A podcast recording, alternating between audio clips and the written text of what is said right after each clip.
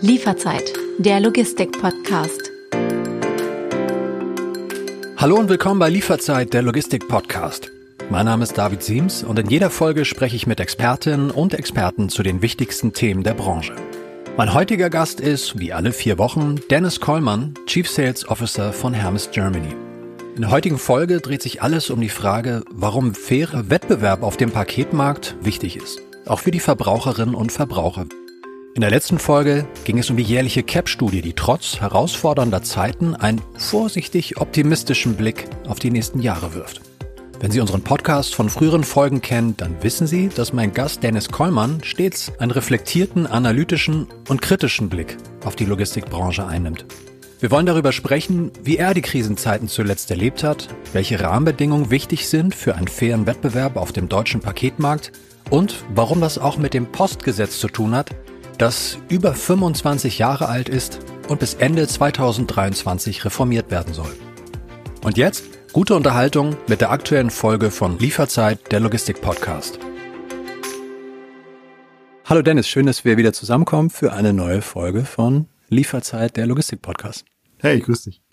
Ich habe in der letzten Folge mit Klaus Esser über die diesjährige CAP-Studie gesprochen, die du natürlich auch kennst. Und kurze Erklärung, was ist eigentlich die CAP-Studie? Ist sowas wie eine alljährliche Bestandsaufnahme der Paketbranche. Interessanter Punkt war im Vergleich zu den CAP-Studien aus den Vorjahren, dass äh, das Volumen an Paket-, Express- und Kuriersendungen im letzten Jahr um 7,9 Prozent zurückgegangen ist. In den Jahr davor hatten wir ja immer ein starkes Wachstum zu vermelden oder haben wir gelesen. Da interessiert mich jetzt natürlich auch deine Perspektive. Wie erlebst du diese Zeiten gerade? Wie hast du das letzte Jahr erlebt? Es ist ehrlich gesagt echt ein totales Wechselbad der Gefühle. Ich glaube, Rollercoaster ist so ein ganz, ganz treffender Begriff. Ja, vor 2020 hatten wir relativ konstant hohes Wachstum im E-Commerce. Das war zwar herausfordernd, aber halbwegs planbar. Und dann kam Corona nach einem kurzen, aber sehr heftigen Dip äh, völlig explodierende Sendungsmengen durch den Lockdown. Und da stand ja auch die These im Raum, dass man sagt, hey, die Leute gewöhnen sich jetzt alle in E-Commerce, die sind gekommen, um zu bleiben.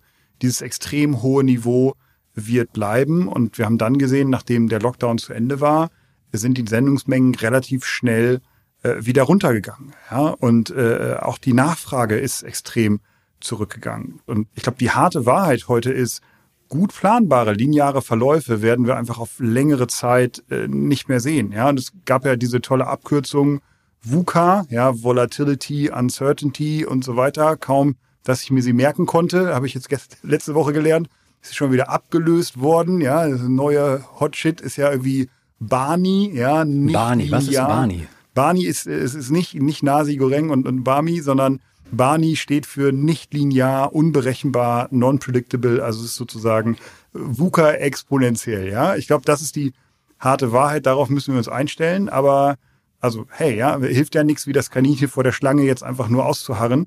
Ich glaube, dieses Thema Flexibilität in Planung aufzunehmen, das ist das, was ich gelernt habe aus der Zeit. Ich kannte Barney noch nicht. Ich bin gespannt, was dann als nächstes kommt. Ich denke mal, in unserer nächsten Aufnahme hast du vielleicht ein nächstes schönes Akronym, was wir dann auflösen können. So, jetzt könnte man ja sagen, wir haben die CAP-Studie, wir haben minus 7,9 Prozent. Äh, ja, das ist jetzt, ist es ein Schlag ins Kontor? Nein. Ähm, ist das Glas halb voll? Ist das Glas halb leer? Man könnte ja auch sagen, und das sagt auch Klaus Esser, der die CAP-Studie seit vielen Jahren auch betreut, der sagt, nee, nee, diese Krise ist eigentlich oder war nur eine Momentaufnahme. Äh, schon dieses Jahr könnte es wieder ganz moderates Wachstum geben für dich auch ein bisschen Balsam für die Seele, wenn so ein Experte das prognostiziert? Also Balsam nehme ich grundsätzlich gerne. Ich werde ja immer vorsichtig, wenn ich konjunktiv höre. Also mhm. es könnte ein mhm. Wachstum geben in diesem Jahr.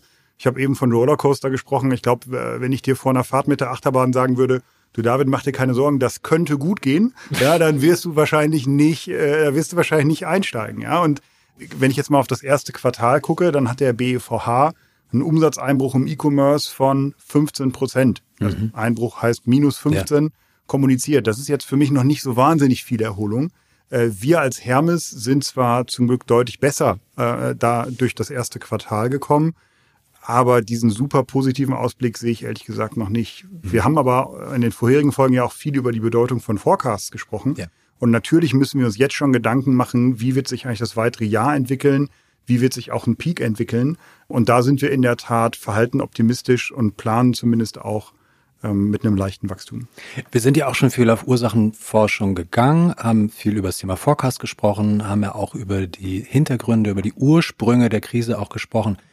Jetzt könnte man natürlich sagen, wenn man jetzt mal diese üblichen Verdächtigen beiseite lässt, ne? also Ukraine-Krieg, steigende Energiekosten, Inflation.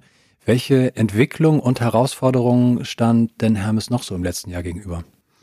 Naja, also ehrlich gesagt hätten mir diese von dir so als üblichen Verdächtigen titulierten schon gereicht für ein mhm. anspruchsvolles Jahr. Ähm, wobei damit muss man, da muss man sich natürlich immer wieder auch so kalibrieren, dass das, was wir als totale Herausforderung wahrnehmen, in den Ländern, du hast Ukraine angesprochen, Jemen und so weiter, eher so die Spitze des Eisbergs ist und, und ja, also ich glaube, das ist wichtig, sich entsprechend nochmal zu kalibrieren. Ja, aber du hast konkret nach Hermes gefragt. Uns ist es in den letzten Jahren aus meiner Sicht gelungen, ein echt qualitativ hochwertiges Produkt zu schaffen. Und wir wachsen weiter oberhalb des Marktes. Das ist erstmal total positiv. Mhm. Aber naja, also jetzt weniger Schmerzen zu haben als andere, ist ja immer noch keine komfortable Situation. Ja. ja von daher gibt es da sicherlich Themen, an, an denen wir arbeiten müssen. Und auch die Wettbewerbssituation in der Situation ist eben extrem hart. Ja, wir sind in einem absoluten Verdrängungswettbewerb. Ich habe eben skizziert, Sendungsmengen rückläufig, mehr Kapazität im Markt. Und ähnlich wie wir zum Beispiel bei der Deutschen Bahn haben eben Paketnetzwerke bestimmte Fixkosten, bestimmte Linien musst du einfach jeden Tag fahren. Und wenn dann eine geringe Nachfrage auf eine hohe Kapazität trifft, dann sieht sich der ein oder andere Marktteilnehmer durchaus genötigt, sein Netzwerk zu Grenzkosten zu füllen. Und umso wichtiger ist eben, dass in einem fairen Wettbewerb auch alle Marktteilnehmer unter den gleichen Regeln spielen. Ich hatte es eben schon angesprochen, Klaus Esser hat gesagt oder hat prognostiziert, dass wir dieses Jahr schon wahrscheinlich, es könnte, um mein Konjunktiv zu bemühen, moderates Wachstum geben. So, jetzt hast du gesagt, Konjunktiv, hm, bist du mal ein bisschen misstrauisch. Jetzt geht ja die CAP-Studie noch weiter und sagt, ja, Moment, spätestens 2027 werden wir sogar neue Rekordsendungsmengen erleben in der CAP-Branche. Ist es, äh, jetzt würde ich mir vorstellen, das ist zum einen eher irgendwo positiver Druck, der dort erzeugt wird, vielleicht auch eine Form von Motivationsspritze, die einem gut tut, dass die Rahmenbedingungen schon sich dahin so irgendwie hindeichseln lassen. Aber was braucht es aus deiner Sicht, damit wir auch 2027 tatsächlich vielleicht sogar diese neuen Rekordsendungsmengen erleben werden? Also grundsätzlich versuchen wir als Logistiker ja immer unter ökonomischen und ökologischen Aspekten Warenströme zu bündeln und möglichst effizient zuzustellen. Das heißt, schließen wir in dem von dir skizzierten Szenario des Wachstums mal aus, dass sich der heutige Umsatz einfach nur auf mehr hm. Pakete verteilt. Das hat es mal gegeben unter Corona, schlechte Warenverfügbarkeit und so weiter. Aber das, das würde ich als Szenario äh, mal, mal ausschließen. Das heißt, äh, wir sprechen also entweder von echtem Wachstum im Handel oder einer Verlagerung von weiteren Kategorien in den E-Commerce oder einer Kombination von beiden. Ja, es ist natürlich auch denkbar. So, reines Handelswachstum lässt sich durch uns als Logistiker natürlich schwer beeinflussen. So eine Verlagerung aber schon. Ja, warum bestellen Leute online? Das sind im Wesentlichen drei Gründe aus meiner Sicht. Choice, Auswahl, mhm. Convenience mhm. und ein guter Preis. Und wenn wir jetzt als Logistiker neue und bequemere Möglichkeiten schaffen, ja, dann, dann ermöglichen wir im Zweifel auch neuen Kategorien. Bei Fashion hast du einen Online-Anteil von deutlich über 30 Prozent, bei Lebensmitteln eher so im Bereich von zwei bis drei Prozent. Mhm. Das heißt, da können eben noch Kategorien auch in den, in den E-Commerce-Markt verlagert werden. Oder für mich als Freund der Innenstadt, ja, über das Thema Omnichannel können wir sicherlich auch Möglichkeiten ermöglichen, ähm, wo einfach sowohl online als auch offline profitieren. Mhm. Du hast ja den Wettbewerb angesprochen, auch den harten Wettbewerb. Was müsste sich konkret ändern? Ich würde gerne auf das Thema Regulierung hinaus. Was stellst du dir vor, was würdest du dir wünschen, was es auch für euch eventuell ein bisschen einfacher macht, im Wettbewerb hart aber fair aufzutreten?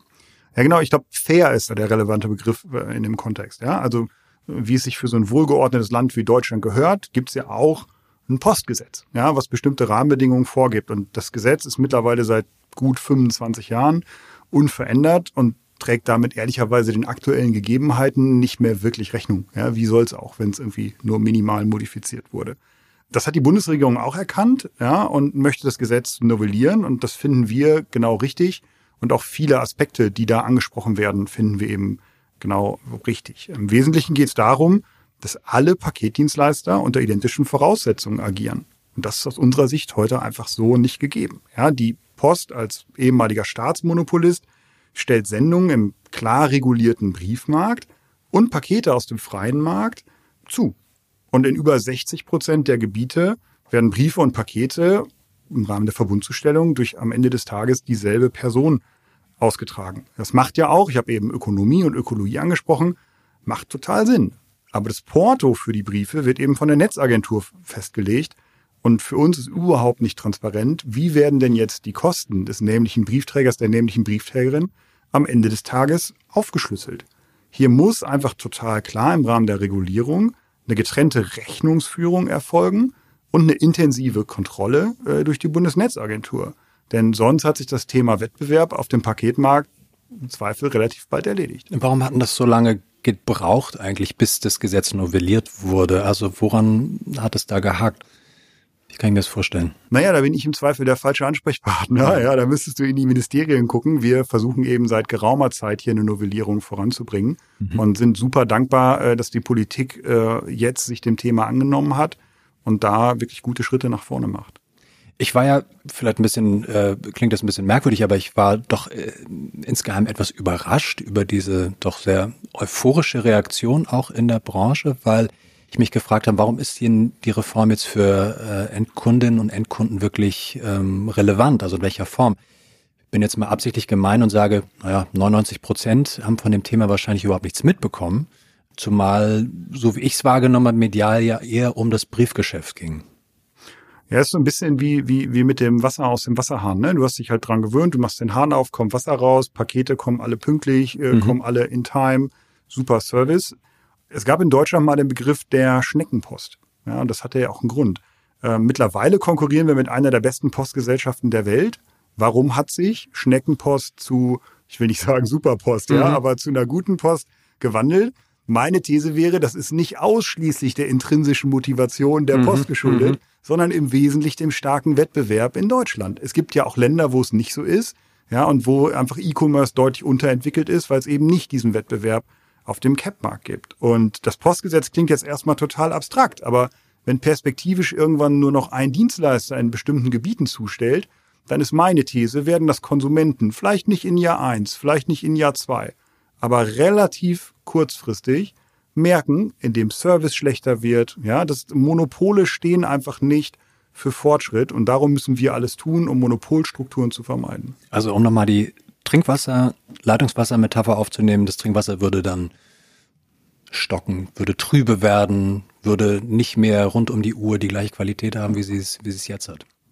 Genau, also ich überlasse deiner Fantasie, ob da irgendwie das tröpfelt oder mhm. bräunliche Brühe rauskommt, aber also es wird definitiv nicht mehr die Qualität haben wie heute.